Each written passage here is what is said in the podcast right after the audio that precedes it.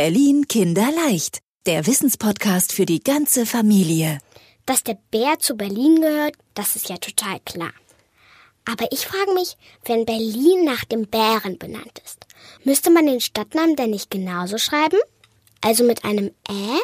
Der Berliner Bär. Ich glaube, wenn man zählen möchte, wie oft der in der gesamten Stadt auftaucht, man würde wahrscheinlich ein paar Jahre lang zählen. Eine, die es mit großer Leidenschaft macht, ist Christa Junge vom Verein Bärenfreunde. Dieser Verein kennt eigentlich die gesamte Geschichte des Berliner Bären und deswegen gehen wir heute nachfragen bei Christa Junge. Ihre Sammlung ist schon beeindruckend. Bären auf Flaggen, Bärenskulpturen, Bären auf Tassen, hier Bärenbücher.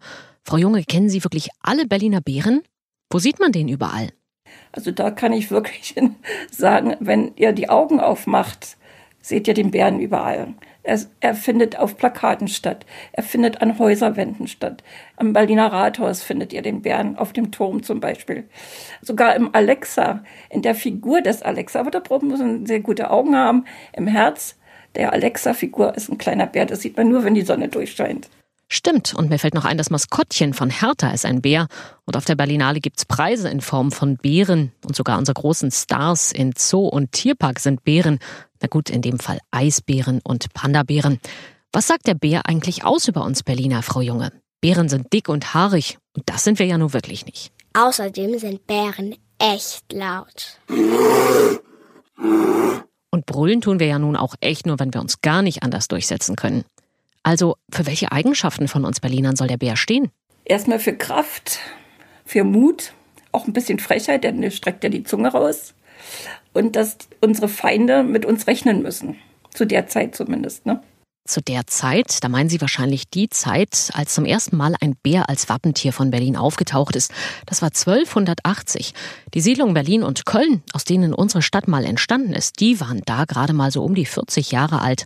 Christa Junge sagt, zu dem Zeitpunkt, vor inzwischen 740 Jahren, im März 1280, da hat ein Zusammenschluss von Kirschnern den Bären zum ersten Mal in ein Wappen gepackt. Man darf nicht vergessen, Kirschner sind Händler gewesen, die haben Fälle von Tieren verarbeitet. Unter anderem habe ich einen alten Stich, wo auch Bärenfälle dort gehandelt wurden. Die Kirschner mit ihren Fellen und Bärenpelzen, die haben also den Bären ins Wappen gesetzt. Aber wieso ausgerechnet ein Bären? Hier bei uns gibt's doch gar keinen Bären in der Natur. Ja, heute nicht mehr, aber damals kann es durchaus möglich gewesen sein. Und da man dort ja auch Fälle hatte oder auch Tanzbären dort waren, äh, die dort von ähm, Bärenführern durch die Gegend geführt wurden, um Geld zu verdienen, kann das durchaus mit anlehnt gewesen sein. Tanzbären, schreckliche Geschichte damals. Die dressierten Bären mussten Kunststücke machen und auch der Bär im Berliner Wappen hing erstmal an der Leine.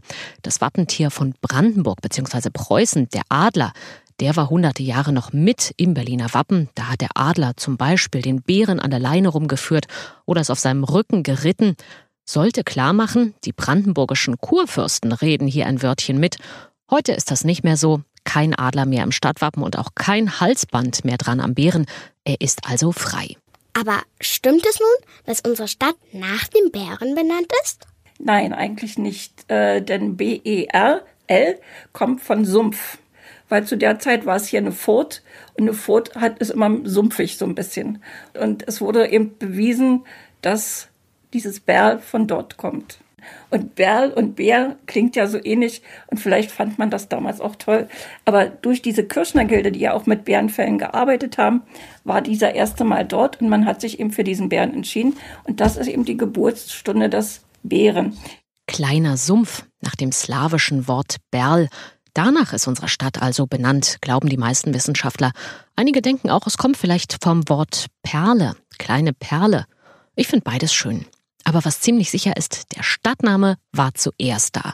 Und der Bär, der kam dann als Wappentier ein bisschen später dazu, weil er so schön passte. Nicht nur vom Namen her, sondern auch aufgrund seines Charakters. Selbstbewusst, robust, mit einer großen Klappe. So wie wir Berliner eben sind. Ach so. Berlin Kinderleicht, der Wissenspodcast für die ganze Familie. Dankeschön fürs Anhören dieser Episode. Wir sind Anne und Marlene. Und wenn du auch eine Frage hast, dann schick uns doch gerne eine E-Mail an kinderleicht.medienzentrum-berlin.de. Und wenn du uns über eine Podcast-Plattform hörst und die Folge gut fandest, dann freuen wir uns über eine gute Bewertung von dir.